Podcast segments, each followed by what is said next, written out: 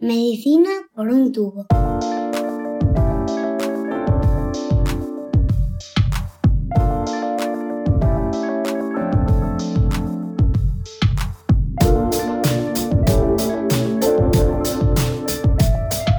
Bienvenidos a Medicina por un tubo, el podcast de Roche España en el que tratamos de ponernos al día sobre los últimos avances en la investigación médica. Linfoma B difuso de células grandes. Ese es el tema al que dedicamos este episodio. Se trata del tipo de linfoma más común dentro del grupo de linfomas más comunes, los que se engloban bajo el nombre linfoma no Hodgkin. Así, a simple vista, puede resultar complicado entender de qué estamos hablando. Así que mejor vamos poco a poco escuchando a los expertos.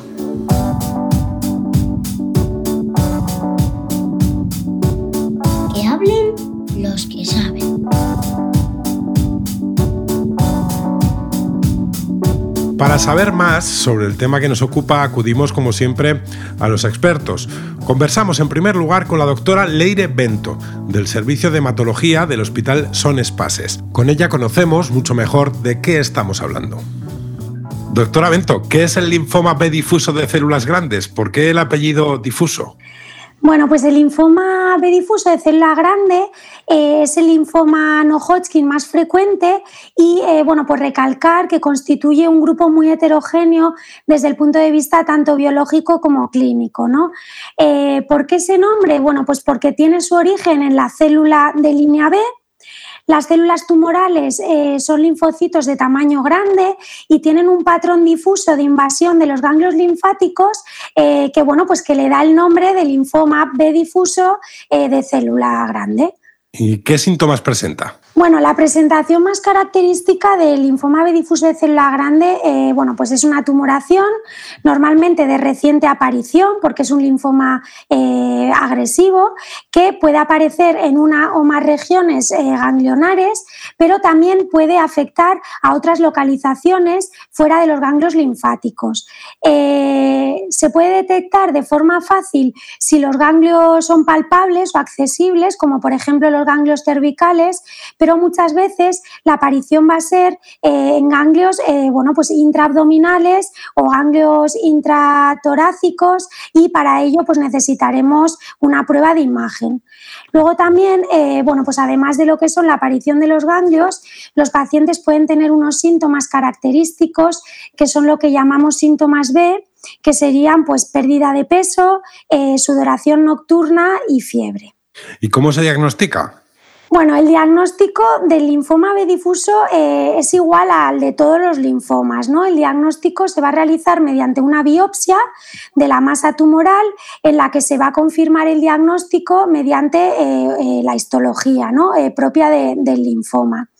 También es verdad que los, bueno, eh, como prueba complementaria, los patólogos, que son los que realizan el diagnóstico, usan otras pruebas complementarias, como es la inmunostoquímica, que eh, determina la expresión de determinadas proteínas y puede corroborar eh, y bueno, pues complementar el diagnóstico del linfoma. Por otra parte, también, eh, bueno, pues hoy en día em, este linfoma, mediante métodos moleculares, ¿no? como los perfiles de expresión de determinados genes, se puede dividir mediante, eh, bueno, pues según la célula de origen, ¿no? Normalmente en dos subtipos, que sería el subtipo centrogerminal y el subtipo de célula B activado, ¿no? Eh, sí que es verdad que los perfiles de expresión de estos múltiples genes pues desgraciadamente no los tenemos accesibles o estas técnicas no están accesibles en nuestra práctica clínica diaria, ¿no? Entonces, eh, muchas veces, pues bueno, de hecho es lo que hacemos para determinar la célula de origen, nos basamos en algoritmos de inmunostoquímica, que es la prueba que he comentado antes y que puede correlacionarse eh, bastante bien con eh, los perfiles de expresión génica. ¿Existen distintos tipos de linfoma B difuso de células grandes? Eh, bueno, pues como he comentado, eh, se dividen eh, según la célula de origen. Hemos dicho que se clasifican en el subtipo centro germinal y célula B activada. Sí que quiero recalcar que la célula, el subtipo de célula B activada tiene un peor pronóstico.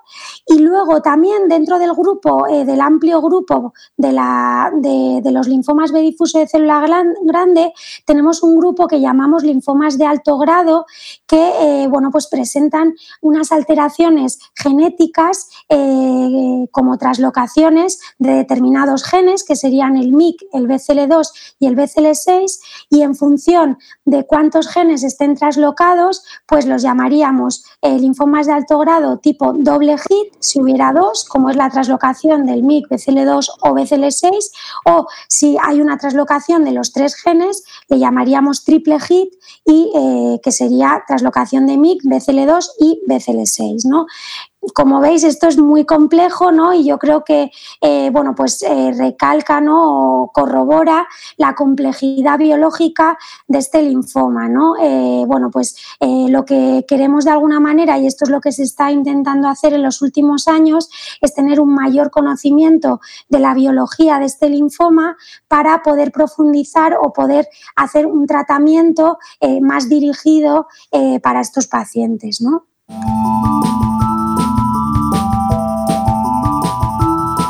Ya conocemos qué es el linfoma B difuso de células grandes, cómo se nos presenta y cuál es su origen.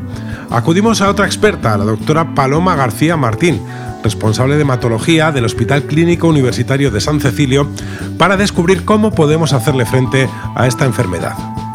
Doctora García, ¿cómo es el tratamiento tras el primer diagnóstico de linfoma B difuso de células grandes?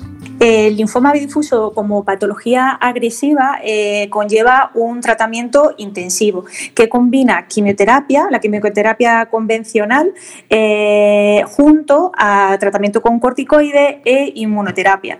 La inmunoterapia eh, son fármacos que se utilizan dirigidos específicamente contra un marcador de, de la célula tumoral. ¿Y este tratamiento varía en función del subtipo del linfoma? Eh, sí, hay que tener en cuenta eh, sobre todo el estadio, el, eh, avance de, la enfermedad en el momento en el que la diagnosticamos.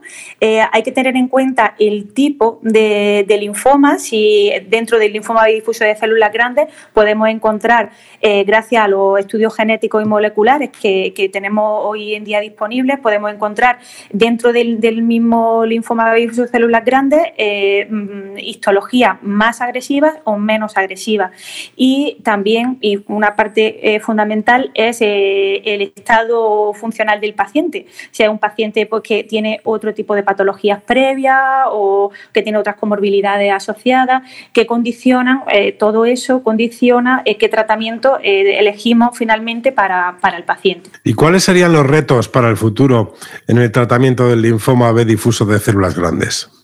Para mí, eh, mm, disponer de moléculas eh, eficaces y poco tóxicas que nos permitan eh, aumentar las remisiones completas que, obtenidas con los tratamientos actuales y también, precisamente por lo que he comentado antes, de, los pacientes que hay veces que se presentan, pacientes con comorbilidades y pacientes frágiles en edad avanzada y, bueno, ese tipo de, perfil de paciente en el que un fármaco poco tóxico pueda conseguir una respuesta, puesto que eh, más, eficaz y más duradera, puesto que ahora mismo el arsenal terapéutico con el que, con el que mm, eh, podemos abordar este tipo de pacientes se queda eh, deficitario para, para conseguir una buena respuesta de la enfermedad del linfoma. Estás escuchando Medicina por un tubo.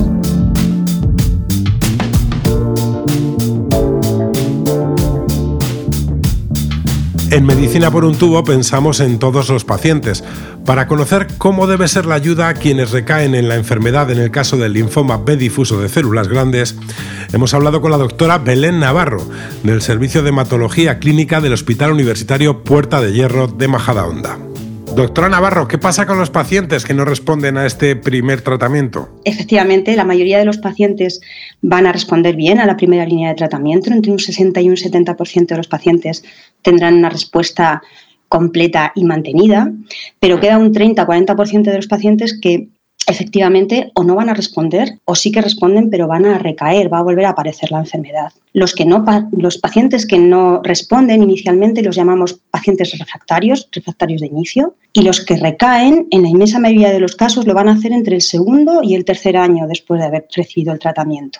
Va a haber muy pocos que recaigan, menos de un 3% que recaigan más allá de los 5 años, con lo cual el paciente que no ha recaído en los primeros 5 años podemos prácticamente asegurar que puede estar curado pero hay un 10-15% de pacientes que recaen precozmente, antes de los 12 meses de haber acabado el tratamiento. Estos pacientes, los pacientes eh, que recaen precozmente y los pacientes que han sido refractarios al inicio van a ser los que más difícilmente vamos a poder conseguir rescatar. De todas formas, lo vamos a intentar con todos ellos. Y la mejor forma de rescatar al paciente que recae o que es refractario a la primera línea de tratamiento en el difuso de célula grande es el trasplante el trasplante autólogo de progenitores hemopoyéticos. Sin embargo, el trasplante es un tratamiento de consolidación, de consolidación de una respuesta que tenemos que intentar conseguir con una segunda línea de inmunoquimioterapia. Esa segunda línea de inmunoquimioterapia es la línea que llamamos de rescate.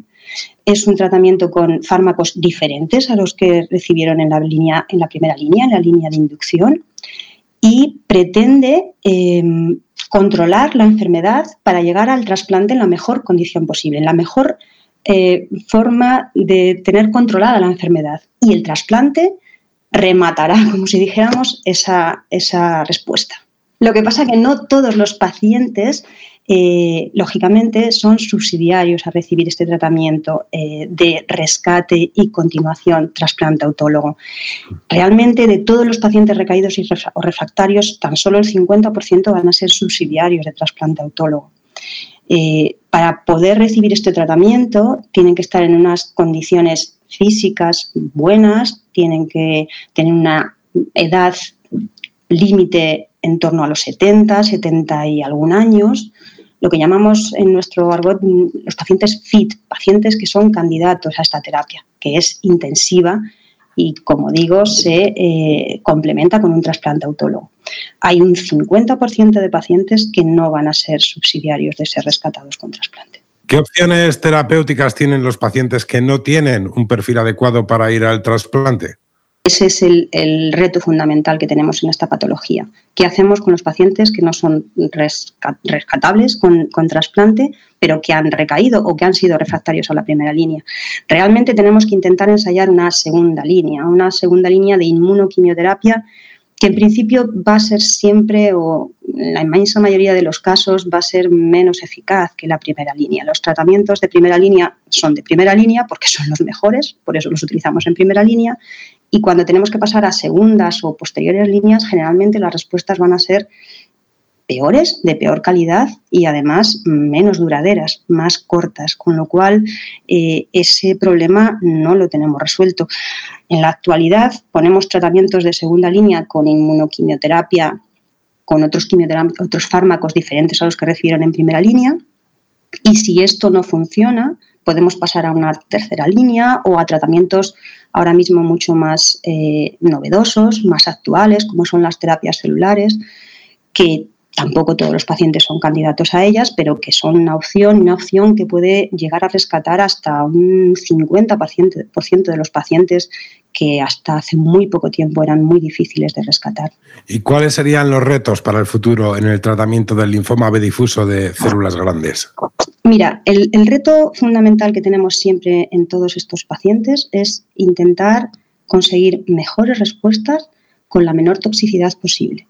Eso tanto en primera línea como en recaídos refractarios, en cualquier momento, lo ideal es optimizar respuestas con la menor toxicidad posible. Y eso lo tenemos que intentar hacer incluso en la primera línea. Aunque tenemos una primera línea que es bastante satisfactoria, teniendo en cuenta que estamos hablando de enfermedades oncológicas, realmente se quedan fuera de esto mm, pues es un 30 o 40% de pacientes. Y además la toxicidad no es eh, pequeña, o sea, hay toxicidad importante, con lo cual ese tiene que ser nuestro objetivo eh, siempre. Eh, intentar mejorar desde la primera línea en términos de respuesta y de toxicidad Pero fundamentalmente el reto, como contaba antes, es intentar rescatar esos pacientes que o no llegan al trasplante o no son subsidiarios de trasplante. Y para eso tenemos, eh, mm, creo que ahora mismo un, horizonte bastante mm, mejor y más halagüeño de lo que hemos tenido hace unos años. Hay muchas terapias nuevas, mucha eh, eh, inmunoterapia, mucho anticuerpo monoclonal, biespecífico, muchísimos mm, fármacos nuevos que ahora mismo se están empezando a utilizar que las combinaciones que podamos hacer entre ellos o con lo que ya conocemos hace tiempo pueden ser muy interesantes en términos, insisto, de eficacia y también de menor toxicidad. Y desde luego eh, eso yo creo que va a ser el futuro y está siendo casi el presente.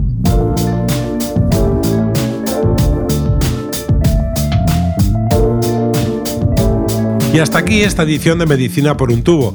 Nos hemos adentrado en una patología de nombre complicado, el linfoma B difuso de células grandes, y hemos aprendido de los mejores expertos pensando, como siempre, en soluciones para los pacientes.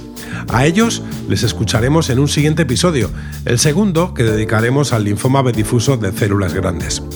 Seguimos escuchándonos en Medicina por un tubo. Un saludo. Os esperamos en el próximo episodio de Medicina por un tubo.